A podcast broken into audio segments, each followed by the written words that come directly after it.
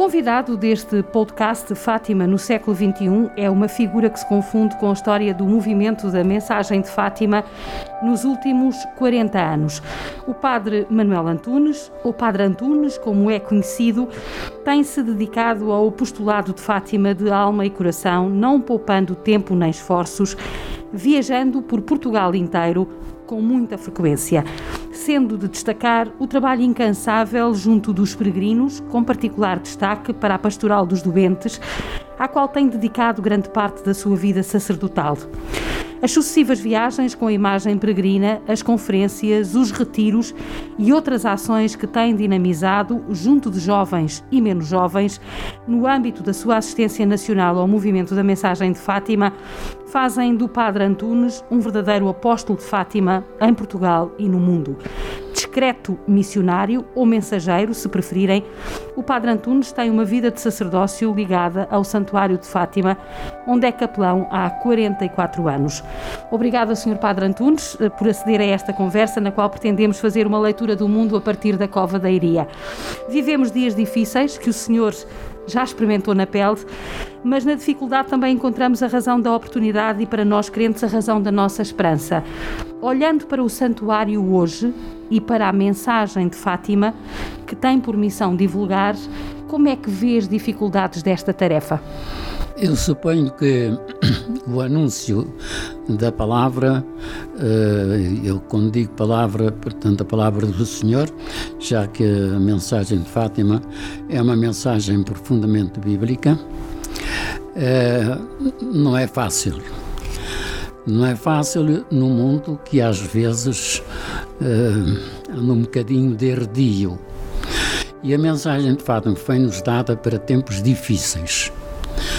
E esses tempos difíceis uh, vão se suceder uns aos outros, através realmente de situações. Foi dada um tempo muito difícil aqui em Fátima. Uh, depois foi-nos dada para alguns tempos também mais difíceis ao longo de, destes 100 anos. E eu suponho que agora também é, é-nos dada como, digamos, uma luz e uma esperança. Aliás, não entendemos a mensagem de Fátima sem a esperança. A mensagem de esperança é uma mensagem de misericórdia. Eu nunca esqueço uh, aquela frase ou aquelas palavras em Tui na aparição da Santíssima Trindade: graça e misericórdia. Portanto, a mensagem de Fátima é isto mesmo: é uma graça e é misericórdia. Uh, nestes tempos difíceis que nós encontramos, com esta, digamos, com esta pandemia, evidentemente que há que esperar, ter esperança, mas também há necessidade de uma revisão de vida, porque a mensagem de Fátima tem um, um sentido, um chamamento muito profundo a uma revisão de vida nós não fomos capazes de fazer esta revisão de vida ao longo destes 100 anos, porque os problemas hoje são diferentes, naturalmente, mas contexto global até são muito semelhantes ao que eram há 100 anos. As dificuldades que hoje enfrentamos serão diferentes daquelas que os pastorinhos encontraram aqui em Fátima. De qualquer forma, é uma inevitabilidade da condição humana não conseguirmos fazer essa tal revisão de vida que o senhor estava a invocar? É, eu considerei sempre, e é, a mensagem de Fátima é um dom para o mundo, é um dom para as nações, é um dom para a família, é um dom para a pessoa. E é um dom, se agora quisermos também estendê-lo, para até para quem sofre. Portanto, a mensagem de Padre vai ser sempre vista por este lado. Na doença temos mais facilidade em ter fé e aprofundar e purificar a nossa fé. Eu, a mensagem de Fátima só se entende bem à luz da Bíblia e à luz também da, da Igreja, já que a Igreja aceitou a mensagem de Fátima, como diz, uh, como disse uh, São João Paulo II, se a Igreja aceita a mensagem de Fátima é porque ela contém um chamamento e uma verdade do Evangelho. Ora, o Evangelho, o que mais nos chama a atenção é a conversão. é esta vida com Deus. Uh, na mensagem de Fátima há este apelo muito forte da parte do anjo e da parte de Nossa Senhora, um chamamento à conversão. E à conversão, sobretudo, uh, digamos, do coração. Eu muitas vezes me interroguei sobre aquela, aquela frase, logo na segunda aparição, Deus quer estabelecer no mundo a adoção ao meu imaculado coração. E interroguei muita vez, mas eu nunca encontrei em aparição nenhuma privada uh, esta exigência. Deus quer. Não é um conselho, é um querer. E é um querer exatamente para uma mudança e uma conversão de vida, porque é o caminho da paz. E é isso que Nossa Senhora apela. Eu estou-me agora aqui a lembrar do texto que escrevi para a Voz da Fátima do mês de setembro, a propósito das curas e dos milagres. Uh, repetidamente acompanham, uh, uh, digamos, os diálogos entre Lúcia e Nossa Senhora desde o princípio. Mas Nossa Senhora não é que não dê atenção aos pedidos da Lúcia, mas centra-se mais na questão da oração, da conversão e do apelo para Deus. Uh, isto uh, significa exatamente o quê, Sr. Padre Antunes? Uh, Deus eu... é mais forte do que a cura e do milagre, naturalmente. a misericórdia de Deus está acima de todo e qualquer pecado. Portanto, se nós já dissemos há bocadinho, se quisermos entender a mensagem de Fátima como um evangelho, é um apelo à conversão, no fundo, é um apelo à paz. Ora, a paz só em Deus. Sem Deus não há paz, porque Ele é que é a paz.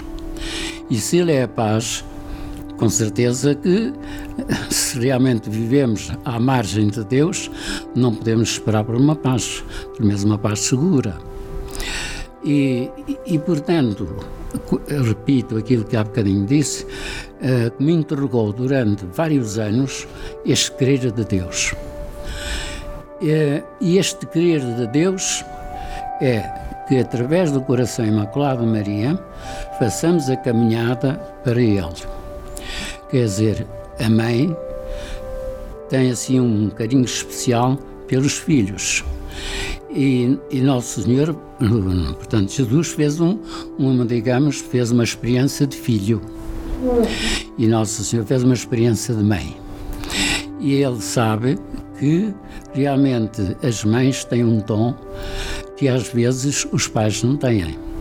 O dom do carinho, da atenção, do acolhimento, enfim, de tudo. Do colo, no fundo. Exatamente. O dom do colo. O dom do colo. E então Deus propõe esta adoção do coração imaculado de Maria, exatamente para nos colocarmos, como dizia, no colo da mãe, e ela depois nos vai conduzindo até Deus. Por isso, eu sou o caminho, uh, portanto, o meu coração é um caminho e um refúgio. Duas coisas importantes, porque no caminhar aparecem, aparecem contrariedades. E ela lá estará, no meio dessas contrariedades, no nosso caminhar. Uh, porque hoje eu não quero de maneira nenhuma fazer aqui condenação de ninguém, nem condenação, digamos, enfim, de uma sociedade. Mas dá-me a impressão que hoje há uma preocupação muito grande pela cultura da inteligência e, e não há uma preocupação tão grande pela cultura do coração. Estas duas coisas são muito importantes e, digamos, trabalhando e educando-se ao mesmo tempo inteligência e coração. Porque Fátima não podemos dizer que não seja uma mensagem de inteligência, porque é, mas é sobretudo uma mensagem do coração, porque o coração é que vai, vai ser realmente a mudança da vida da pessoa. Uh, e por isso eu não entendo a mensagem de Fátima sem o coração. Sr. Padre Antunes, desculpe interromper o seu raciocínio só para uh, colocar aqui mais uma chega para esta nossa conversa, que é, hoje é mais difícil anunciar esta mensagem do coração justamente porque as pessoas estão mais centradas na questão, uh, noutras questões que não sejam uh, uh, estas do coração que o senhor estava a invocar? eu estou, eu parece-me que há uma, essa tendência de dar, por exemplo, aos filhos, e muito bem, um curso. Um curso, digamos, na área da inteligência, muito bem. Mas não podem esquecer digamos, o curso do, do coração, formação do coração. Eu encontrei isto, encontrei isto, quer dizer, ajudou-me a refletir um bocadinho nisto, aquela passagem no, no, na oitava estação da Via Sacra, quando Jesus agradeceu àquelas, àquelas mães que houveram consolar, vocês não se preocupem comigo, mas com os vossos filhos. Aqui está realmente não é só uma cultura intelectual, é uma cultura de mais de coração. E a mãe tem um jeitinho para isso. Por isso é que eu dizia que a devoção ao coração imaculado de Maria, e como há bocadinho disse muito bem, ao colo da mãe, a gente vai formando, portanto, o nosso coração, ao mesmo tempo vai formando a nossa inteligência. E quando, é, quando há este equilíbrio de formação, então chegamos lá e compreendemos um bocadinho melhor a mensagem de Fátima.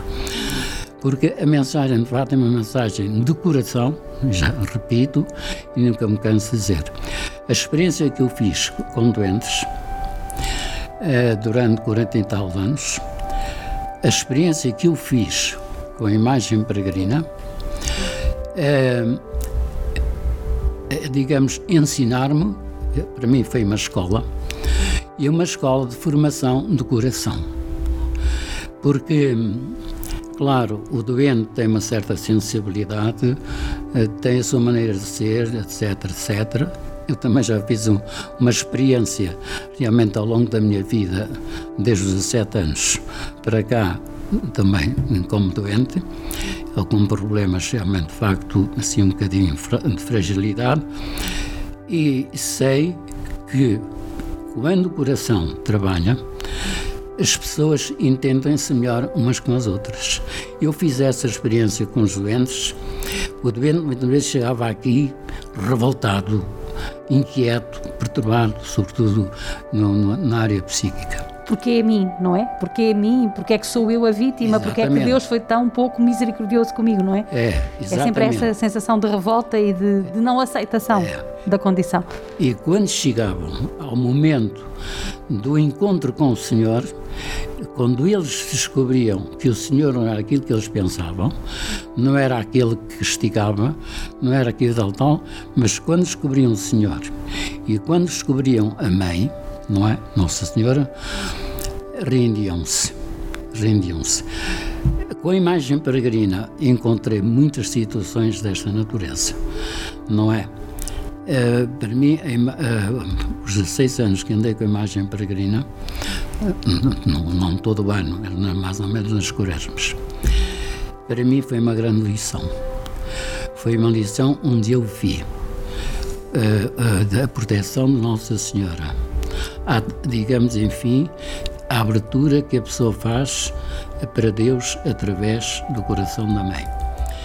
E, e ao mesmo tempo também uh, o encontro de uma vida com Deus afastada de Deus já há muito tempo, já há muitos anos. Aí é que eu vi realmente o que é a força do coração Imaculado Maria a conduzir os seus filhos para Deus. Uhum. O senhor, é assistente, o senhor é assistente do movimento da mensagem eh, de Fátima, é assistente nacional, que tem como carisma a mensagem de Fátima, justamente, e esse, esse, anúncio do coração imaculado de Maria como o caminho e o refúgio que nos conduz até Deus, que nos dá essa segurança, que nos dá essa tranquilidade, esse apaziguamento. O movimento está muito envelhecido. Uh, o Evangelho e a mensagem de Fátima não são suficientemente atrativos para os jovens, Sr. Padre Antunes? É, é, isso preocupa-me. Há dioceses que estão a trabalhar razoavelmente bem. Há outras que, enfim, andam um bocado coxas. A última carta agora que escrevi, e mais o Presidente Nacional, foi realmente pôr-lhe um bocadinho, como que se diz, a, a faca ao peito. E, e se realmente não desenvolvem a missão do movimento e a missão do movimento, porque é um movimento a nível episcopal, nós temos uma responsabilidade muito grande. E se realmente o movimento secretariado diocesano não trabalha e não trabalha aproximando-se das pessoas, porque é, é, é, a palavra do Papa, não é? E é preocupação, é a aproximação da pessoa, das pessoas. Agora, se limitam uma reuniãozinha no secretariado, está tudo feito, né, né, e não vão ao encontro da pessoa, que não vai. Tem de ir ao encontro da pessoa. E alguns secretariados realmente fizeram isso, estão a fazer, e com bons resultados. Há outros não, mas realmente é assim. Mas olha, a, a, história, não vou contar a história, como é que eu fiz, realmente na montagem do momento nas dioceses. Voz da Fátima, que era distribuído, havia uma cotazita que davam, até era para a ação católica, etc. Mas foi muito interessante e aqui notei realmente a atribuição de Nossa Senhora. Fui ir ao encontro das dioceses e durante cinco anos fiz isto. Eu costumo dizer, andei com o saco às costas. Caixeiro durante... viajante, não é? Já ouvi essa expressão a seu respeito. Cinco anos. O caixeiro viajante de Nossa Senhora. também é uma expressão que carinhosamente uh, uh, o rotulam uh, no movimento da mensagem de é. Fátima, pelo menos com as pessoas com quem falei para preparar esta entrevista. É. Eu entendi que só indo ao encontro das pessoas é que se conseguia alguma coisa. Primeiro ia ter com o bispo porque ele é que realmente, de facto, é o senhor da Diocese e, portanto, ele é que terá de constituir um secretário diocesano com as pessoas que entender e, e por isso foi ao encontro dos bispos. Depois foi ao encontro do povo. Eu corri dioceses todas, todas as dioceses. A Madeira corri todas as paróquias. Uh, já não falamos dos Açores com a imagem peregrina, não é? Que mundialmente sabe. Uh, percorri uh, as dioceses e as paróquias, quase todas. E foi nesta aproximação, digamos, das pessoas, que se conseguiu constituir realmente grupos e grupos, no princípio, muito mais dinâmicos do que agora. Mais jovens, dando cumprimento àquela que é a exortação do Papa Francisco de que é preciso que a Igreja também dê lugar aos jovens. Exatamente. E, e nós tivemos aqui uma casa jovem que foi para nós uma consolação e também para Nossa Senhora. Ainda ontem estive a ler um boletim em que realmente se escreve a Casa Jovem. E quem é que realmente orientava a Casa Jovem? Eram eles, eles jovens. Tinham uma pessoa responsável, mas eram jovens que realmente se entendiam com os seus colegas. Mas havia ali um lugar de encontro tocava no coração era aquela tenda onde estava Jesus. Sr. Padre Antunes, deixe-me eh, só fazer-lhe uma pequena provocação. Eu também sou mãe eh, e também vivo nesta sociedade e tenho filhos crescidos. E uma das questões que nós eh, nos colocamos muitas vezes é se somos capazes ou se fomos capazes de educar os nossos filhos na fé. E esta, se calhar, talvez seja a, a, primeira questão que deve ser feita para nós depois explicarmos a tal falta de compromisso que acusamos os jovens uh, uh, de ter em relação à Igreja e à vida comunitária em Igreja e até à própria fé, porque a fé não se diz, a fé sente-se, vive-se e, e, é nesse encontro. É isto que está a falhar. Uh, de nós mais velhos dentro da igreja não soubemos, foi uma geração perdida que não soube educar os seus filhos na fé? Uh, eu também tenho a graça de atender aqui pessoas e vários jovens. E e com problemas difíceis, familiares, etc, etc. O jovem gosta de ter alguém ao seu lado que não o condene e que não dê para baixo, mas que realmente abre-lhe a porta da esperança. E quando a gente lhe apresenta realmente, de facto, Jesus, realmente jovem, ao lado do jovem, e que é amigo dele, não é? é o jovem começa a encontrar-se consigo, porque o jovem muitas vezes não dá fora dele. E quando ele se encontra com sua realidade e quando sabe que há alguém que não o despreza, mas que o ama, não é? Uh, agora já não falo da parte dos pais. A parte dos pais, realmente, de facto, aí é que tem a sua pedagogia própria para acompanhar os seus filhos. Mas a igreja tem de ter uma pedagogia para com o jovem. E não pode ser realmente enfim, uh, os jovens são isto, os jovens são aquilo, não, não, não conseguimos nada. Nunca se pode fazer disso, disso jovem. Eu tenho uma paróquia de 23 anos. Quem me ajudou realmente a unificar a paróquia e até a desenvolver a paróquia foram os jovens. Foram eles, não é? É preciso que a gente se ponha ao lado deles, dialogue com eles, não, não vá assim criar atitudes assim um bocadinho toscas, sim, camaradas. Não, não, o jovem gosta de ver o padre como padre, assim, aberto ao diálogo, tudo isso, mas pôr-se sempre no seu lugar de padre. Porque ele precisa mesmo disso, de ver que ali há, um, há alguém, companheiro, que tem alguma coisa para lhe dar, em nome do Senhor. Eu tive essa experiência com jovens que tive na paróquia e aqui. Nós tivemos anos aqui na Casa Jovem em que eh, iam para além de 7 mil jovens que vinham, até estrangeiros. Claro, é preciso ter jovens competentes. E tal, aquela tal casinha do Senhor Santíssimo, ali aqueles se rendiam. De modo que o jovem é uma pessoa, é um filho de Deus, filha de Deus, que, a quem é preciso apresentá-lo, não é? Apresentar o Senhor como Ele é. Porque ele, muitas vezes, até nas aulas, nós estamos debaixo também de uma tempestade de ateísmo, não é?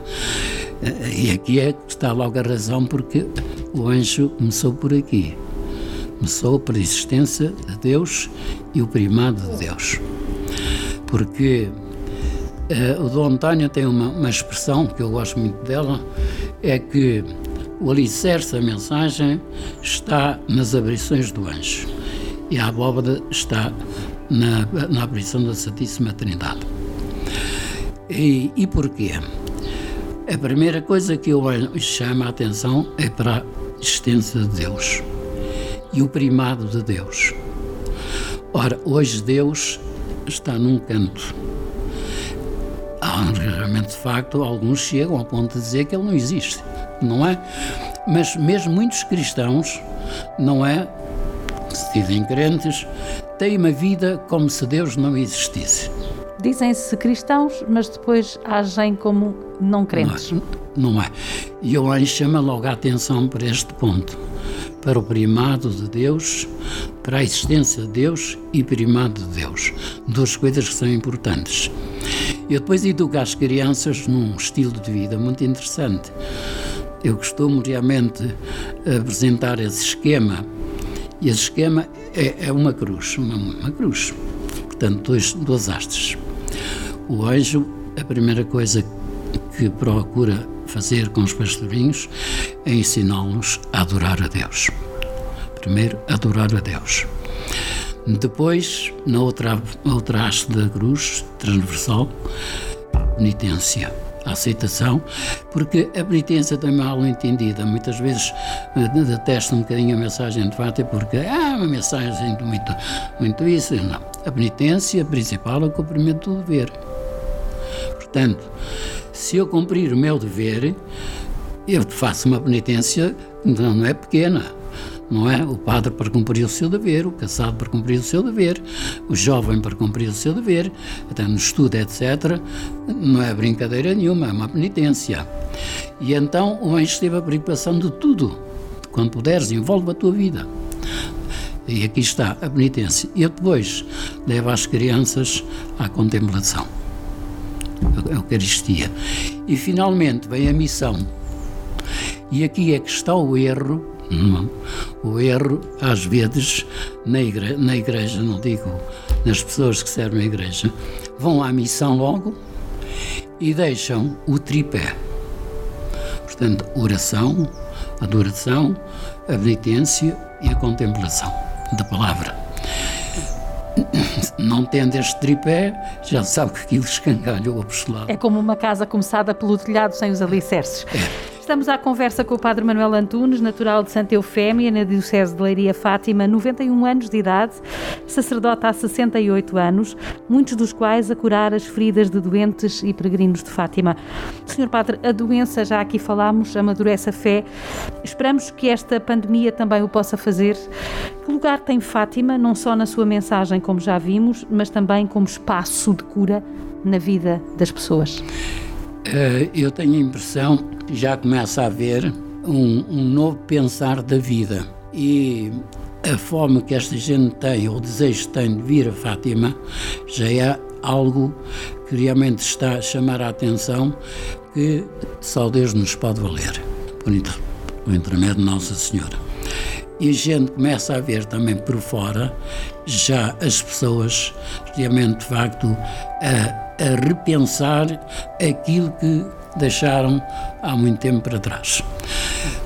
Eu estou convencido que esta, se a Igreja souber aproveitar, não é agora falar, é um castigo de Deus. Não entrar nessa área, castigo de Deus, que isso é, é realmente uma linguagem muito tosca.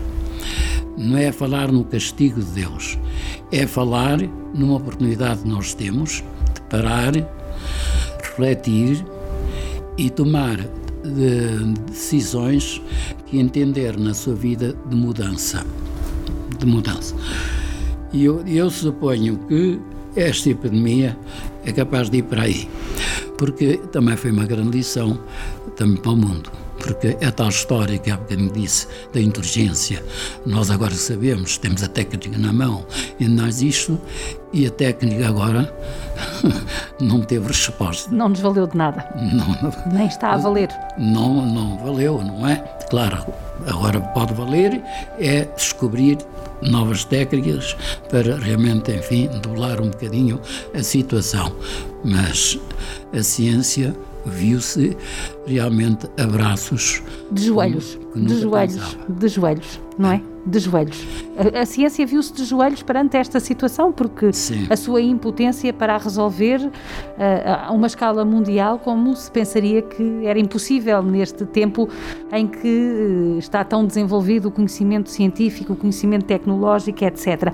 É, a mensagem de Fátima, Sr. Padre Antunes, já aqui a descodificámos subejamente nesta, nesta, nesta conversa, pode dar-nos uma chave de leitura para esta uh, tal revisão de vida? Eu, eu suponho que sim, que é de aproveitar. Uh, nós aprendemos muito a lidar com o povo, a ouvir o povo, a ver as suas preocupações, etc. Lidar com o povo.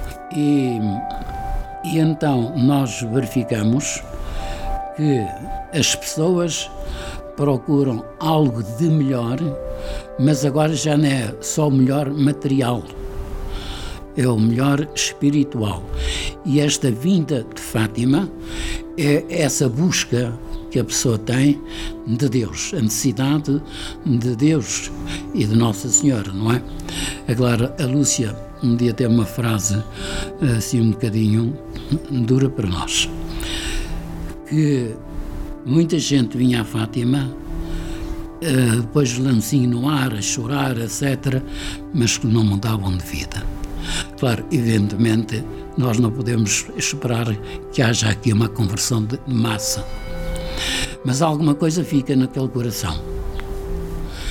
E, e então hum, aquilo vai andando, é uma semente que fica, o vir aqui a Fátima, uma sementezinha que fica, vai germinando e que muitas vezes leva uma conversão. Eu tenho casos com, com jovens, realmente de facto, até há dias contei esse caso, fiz um artigo do encontro que tive com um jovem aqui e lá fora. Eh, de noite, porque de noite os capelães, antigamente havia sempre um nas vigílias da noite, nos 13, 12 para 13. Encontrei um jovem, assim, andava mesmo despistado e queria suicidar-se. Tinha sido acólito, tinha sido catequista, tinha, naquela altura tinha 18 anos, e andava com Tom Mel. Isto agora já não é, não é de confissão, porque ele começou-se não.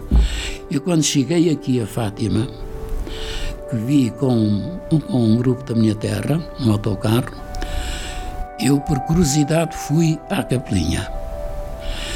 E quando cheguei à capelinha, parece que Nossa Senhora que olhou para mim. E eu, desde as quatro da tarde, às 12, até agora, que eram duas da manhã, eu nunca mais esqueci este olhar. E pronto, e, e por lá chegou a, conversa, a mudança de vida. Portanto, Nossa Senhora aqui, é, aqui sempre, não é? É mãe. Mas quando eles vêm a Fátima, vem ao encontro da mãe, assim, a um encontro mais pessoal. Um encontro assim que, que lhe diga mais, não é? E, e portanto, eu acho que o Santuário de Fátima tem uma missão de alta responsabilidade, exatamente para levar a pessoa a, a encontrar-se com a mãe e com o filho. Portanto, o sacramento, por exemplo, da reconciliação tem de ser um, uma coisa muito importante e muito séria. O Papa Francisco disse, deixou aqui bem explícito a toda a equipa dirigente do santuário uh, de que os, os, confessores teriam que ser ministros da misericórdia oh, de Deus. Exatamente. Que a gente também ouve por lá coisas. Os caixeiros viajantes ouvem, ouvem muitas coisas lá por fora a respeito do, aqui do, do, da, do, do confessionário de Fátima. Realmente há padres que fazem realmente um rico serviço, mas há outros que é despachar, etc., quando há problemas sérios para resolver. Portanto, ali parece-me que o Sacramento da Reconciliação é um centro de conversão e que precisa ser realmente muito bem acompanhado. Sr. Padre Antunes, o senhor, e só para terminarmos esta nossa conversa que já está a extravasar aquilo que eu lhe tinha prometido, que eram só 20 minutos, uh, deixe-me só fazer-lhe esta pergunta. O senhor está no santuário há 44 anos, apanhou já, uh, digamos, várias fases deste, deste santuário. O que eu lhe pergunto é que futuro é que vê para esta casa como espaço de acolhimento das dores da humanidade, das dores de cada um de nós e, sobretudo, um espaço que possa conduzir as pessoas a esse desejo de conversão de vida? Eh, eu suponho que há aqui um segredo que é muito importante para chegar a esse ponto que é a proximidade das pessoas e as pessoas que saibam acolher realmente as pessoas, os, os peregrinos. Porque há uma certa mentalidade, não sei se agora, mas antigamente havia, que as pessoas que trabalham neste santuário são pessoas santas. Havia esta mentalidade, sabe? As pessoas e tal, tal, tal, tal, inclusive até os servidas. Mas agora começam também a descobrir que também não é bem assim, às vezes, alguns, alguns servidores do santuário. Se os servidores do santuário forem servidores de, do peregrino e da Nossa Senhora e saibam estabelecer um diálogo realmente, de facto, eh, sério, não é? Eh, eu suponho que por aí pode ser um caminho para a pessoa levar daqui cada vez mais. Além disso, também depois é toda uma catequese que é precisamente fazer, não é? Eh, com os grupos, muita coisa, não é? Que é preciso fazer mas ligá-los sempre com, através de Nossa Senhora com Jesus. Agora, nós, a nível nacional, no movimento, estamos a pensar uma coisa relativamente ao ligar a pessoa ao sacrário da sua paróquia. Nós estamos a pensar, realmente, olha, foi durante este tempo que eu estive para aí, realmente assim, isolado, que a gente veio pensando umas coisas porque ligando a pessoa com o sacrário, a pessoa está segura. Porque foi também aqui que o anjo também eh, realmente trabalhou com a criança. Portanto, foi preparando primeiro isto, isto, isto, nos serviço, até chegar realmente ao sacrário, à adoração. E foi este contacto com a Eucaristia que mudou, mudou os três. Claro, já eram bons, não é? Mas o contacto da Eucaristia mudou-os radicalmente na sua vida.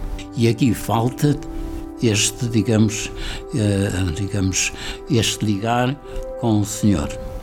Até às vezes costumo fazer assim umas perguntas toscas. Quem é o maior amigo lá na vossa terra? Quem é aquele que mais vos ama? Quem é aquele que está mais presente? Quem é aquele que realmente, de facto, enfim, uh, não só amigo, mas também o habitante mais importante? Ficam calados às vezes. Ora, se a pessoa souber que Jesus está ali na sua paróquia e está ali por causa deles, e eles realmente, de facto, se ligarem a Ele, através da missa dominical, etc. Daqui também há outra necessidade de ter cuidado com as humilhas, não é? Sejam humilhas realmente de catequese, de pastoral e de um projeto de vida, não é?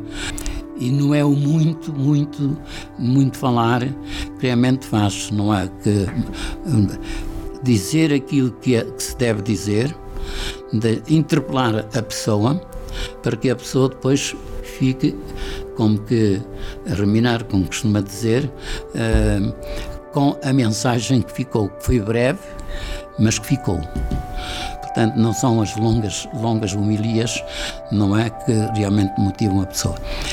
Portanto, quer dizer, no meu entender, quem trabalha aqui no santuário tem de ter um, uma pedagogia de amor, de carinho, de atenção, de acolhimento e ao mesmo tempo também ter um fundo também espiritual que é necessário. Ele durante muitos anos, uh, às vezes nas reuniões, ele dizia Uh, olha que era muito importante estar um sacerdote na capelinha, sempre. Porque há ali problemas que só o sacerdote é que pode resolver. Mas também podem, agora, e o santuário tem essa preocupação, também formar leigos nesse sentido, porque os padres são cada vez menos. Portanto, quer dizer, o santuário tem uma missão de grande responsabilidade e agora está numa fase difícil. O santuário está numa fase difícil, mas difícil num aspecto mais material. Mas é estar numa fase em que as pessoas procuram o santuário como, digamos, um local onde não tem outro a paz e o né, acolhimento, etc. Tudo isso que eles precisam para a sua vida. Portanto, o santuário tem uma missão muito importante, já que o, o Papa também, São Pio, São, São Pio, do, ah, São, o Papa São Francisco, o Papa São Francisco, é, não, São João Paulo II. São João Paulo II. São Paulo II. é, dizia o santuário é uma antena que liga ao céu. É uma antena que liga ao céu. E, portanto, há necessidade desta antena realmente emitir aquilo que o céu quer para chegar à pessoa, não é? Mas é isto. Eu vejo a mensagem de Fátima como mensagem num coração para o coração. Isso, isso eu procurei sempre ver assim. E quem trabalha aqui no Santo Antuário Fátima, eu tenho dito, algumas pessoas até que já vieram para aqui, às vezes conversam connosco, quem trabalha aqui no Santuário de Fátima, na mensagem de Fátima, tem de ter vocação de mártir. Se não tiver vocação de mártir, facilmente se despista, porque os problemas são muitos, as dificuldades são bastantes eh, enfim. Portanto, tem de ter vocação de mártir, de saber realmente aceitar, porque às vezes uh, há situações de peregrinos uh, que merecem assim uma resposta daquelas secas, não é? à maneira, digamos, de falar, não é? Houve aqui uma coisa sempre que eu, eu vejo de, nos meses a 10 anos, tenho, comecei a vir ao santuário. E comecei a ver o santuário de muita forma, de maneira e tal. E, e depois, quando me ordenei padre, uh, fiz-me aqui uma experiência que eu gostei do confessionário. Depois puseram-me aqui uma fresia próxima e por isso gostava a conversar. E aí, realmente, de facto, temos a oportunidade de ajudar as pessoas, não é? Que o santuário é uma fonte, uma fonte de água viva e é uma fonte realmente de bênçãos, não é? Muito obrigada, Sr. Padre Antunes, por este momento de conversa.